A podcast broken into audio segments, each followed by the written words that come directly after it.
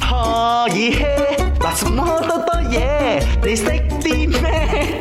咪你識啲咩啊？啱 channel 嚟到年尾啦，應該好多人都飛噶啦，睇你飛邊度咯。我身邊好多人飛韓國啦，好多人飛日本啦日，本多啲，誒 Europe 都有啦。因為 Europe 之前已經可以飛嘛，即係一開放之後咧，咁啊大家就飛 Europe 嘛。而家你俾我嘅話咧，我就係隔緊價嘅，就係希望可以去一轉北海道。你如果隔得嚟嘅話，我驚你咧遲咗。啊，唔係，我我還好啦，OK 啦。其實真係本來呢個時間我要褪遲少少嘅，忽然之間又諗到你第一次用 daddy 嘅身份要同你老婆過 anniversary 啊嘛，咁我咪早啲咯。本來諗住去外國過聖誕嘅，唔係為咗你，哇哇記得一哇！人一年啊，今年係你啊，明哇年哇聖誕到我放噶啦，OK Ờ, 啊、所以今唔日係咧你。明明自己走嘅，你安排晒 嘅，嗯咁我諗住你真係要 anniversary 啫嘛，你換都得㗎，我咪買機票㗎。冇換唔緊要換啊，換換啊，唔緊換要啊，啊，換啊，換啊因為廿五號係星期唔記得。六或者星期日嚟嘅，所以都唔使翻工。哦，所以你，哦，所以我唔使就你，你睇下點樣啦，個期再度啦。你可以頭尾放冇中間我放嗰啲咧，即係你我一三五翻工我我放拜一拜五咯，啊跟住你放中間三日係咪？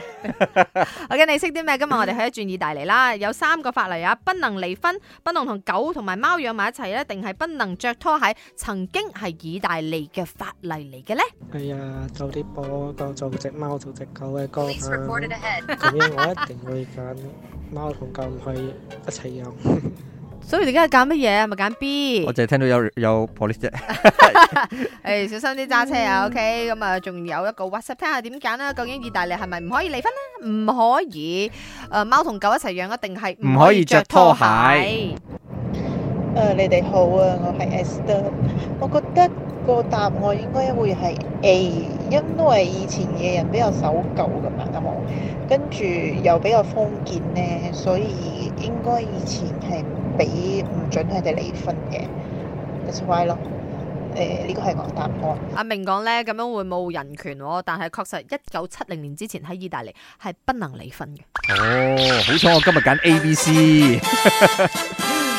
係嗯啦，咁啊話說咧，嗱拖鞋呢樣嘢都唔係唔啱晒噶喎。嗯，係一個小島啊，喺呢度叫做咩五條魚港啊，誒、意大利文叫做 Cinque Terre。呢嗯個小島咧係一個好著名嘅旅遊景地，係真係唔可以着人字拖。